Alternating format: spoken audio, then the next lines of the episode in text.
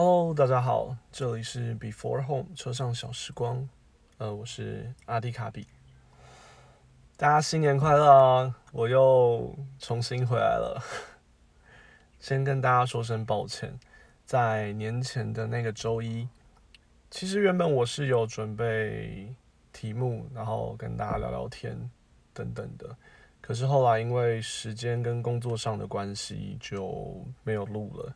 过年的时候，因为一直在各地奔波，事情也蛮多的，所以也就没有录节目。今天是呃新年的第一集，这样。那大家也久等了。我发现前一集就是年前的那一集的播放数突然很高，是因为大家有想我吗？还是怎么了？这就让我自己随便讲讲而已。好了，那今天想跟大家聊的话题是最近很红的 Clubhouse。那再来的话，我想推荐一下，呃，我弟的新歌叫做《孤狼 Lone Wolf》。OK，我不知道大家有没有 follow 到最近这个很新的话题。呃，很火的一个社群的 App 叫做 Clubhouse。Clubhouse 这款 App 它其实主要是语音的社群软体。嗯，它跟一般的社群软体比较不一样的是，你在里面的资料并不会被留下来，并不像 FB、IG 或者是 Line、Telegram、WhatsApp 这种，你的讯息或是文字或是语音等等。会被保留下来，变成一个资料储存下来。可是 Clubhouse 它并不会。那 Clubhouse 还有一个非常特别的点是，呃，它属于一种封闭式的行销，就是说你加入了 Clubhouse，你会获得几个邀请码，你要去邀请的朋友也加入。那如果你是一个还没还没有加入 Clubhouse 的人呢，你可能要去看你有哪一些朋友有 Clubhouse 的邀请码。让他们来邀请你，你才可以加入这个社群软体。这个有别于一般社群软体，就是希望越多人用越好的这种概念。可能也就是这种类似饥饿行销的手法，反而让他在今年突然就掀起了一阵旋风。嗯，我认为他会真的突然这么红的原因，其实是名人效应。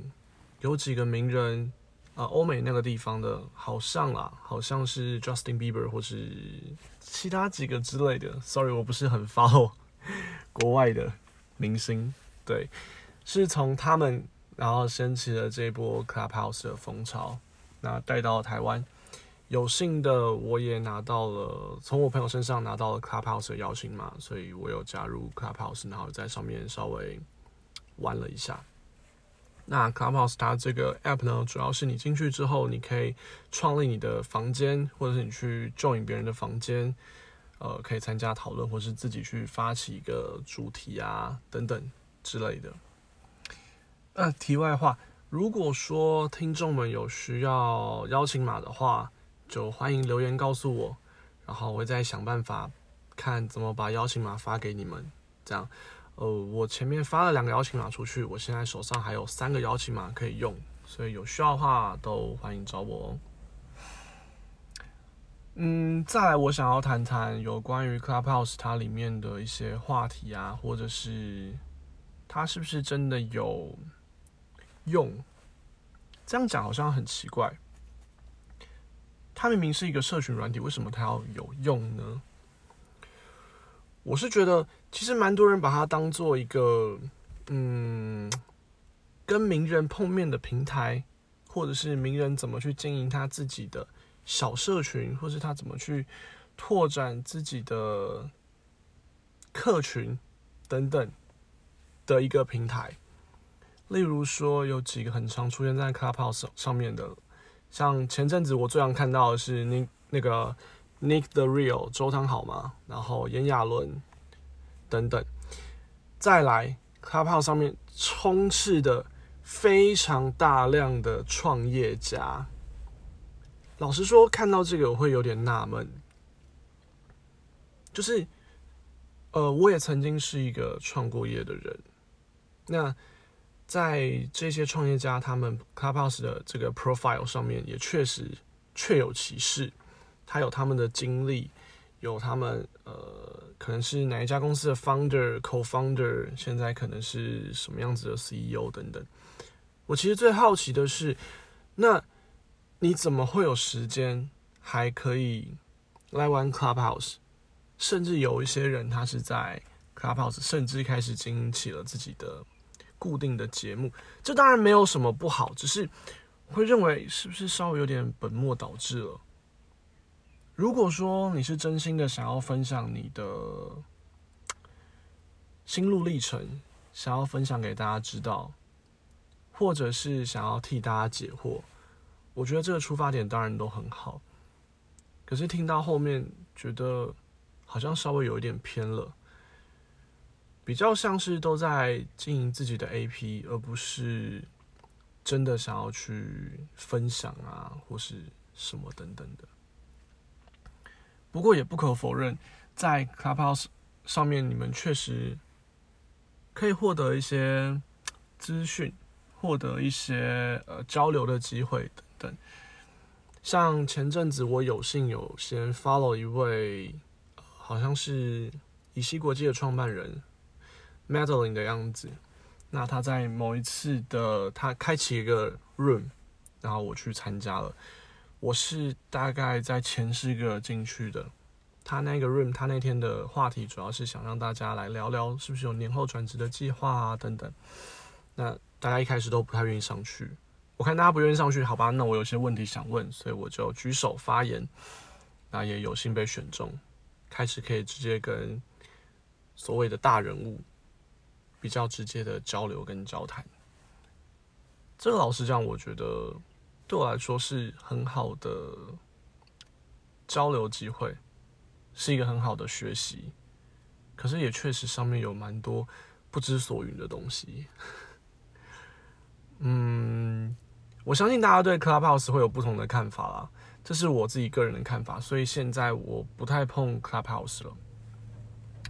像有些 YouTuber 跟 Podcaster，他们其实都在讨论说，诶，那 Clubhouse 对他们来说是一个怎么样子的平台？聊到后面，其实这就是一个拓展你的宽度的一个媒介而已。你最终还是需要把你在 Clubhouse 经营上的。Clubhouse 上面经营的这些粉丝带回你自己的平台，不管是 IG，不管是 Podcast，不管是 YouTube，都好，你总是要从 Clubhouse 集中回到自己的平台，你才有办法在自己的 AP 上面有去做一个新的成长。听到这边，我觉得其实也挺正确的，我挺认同这个讲法。不过我就。没有再多去经营 Clubhouse，好吧，那这个主题就到这边为止。呃，如果有什么想要聊的，都可以再告诉我。还尤其想要邀请码的话，就赶快告诉我吧。我三个发完，不知道他会不会再给我了。那第二个是第二个主题，呃，我弟 AK Benjamin 他昨天吧，昨天还是前天发表了一首新歌，叫做《Lone Wolf》。